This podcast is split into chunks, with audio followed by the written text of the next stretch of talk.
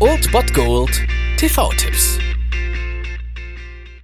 Tag gesagt und moin, hier ist euer Filmkonsigliere Marchi und wenn ihr den heutigen Abend auf der Couch verbringen wollt, dann könnt ihr ruhig den Fernseher einschalten und das sogar ohne den Bullshit-Faktor von RTL ertragen zu müssen, denn hier kommt mein Filmtipp des Tages.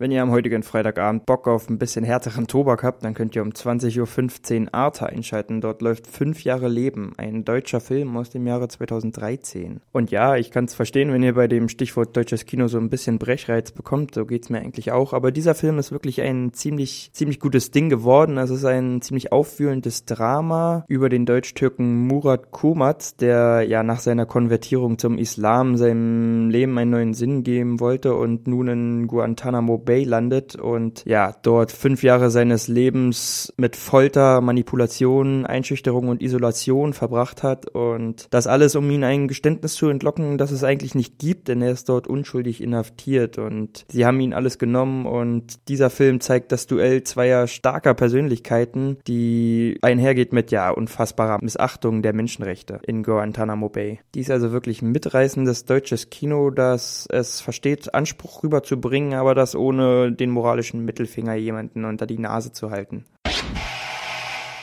Das war's mal wieder von meiner Seite. Den TV-Tipp findet ihr auch nochmal unter ErnstFM. Dort haben wir auch noch einen Trailer für euch. Und ansonsten hören wir uns täglich 13 und 19 Uhr. Ihr habt auch heute wieder die Wahl zwischen Filmriss und Filmtipp. Und ich bin dann mal weg.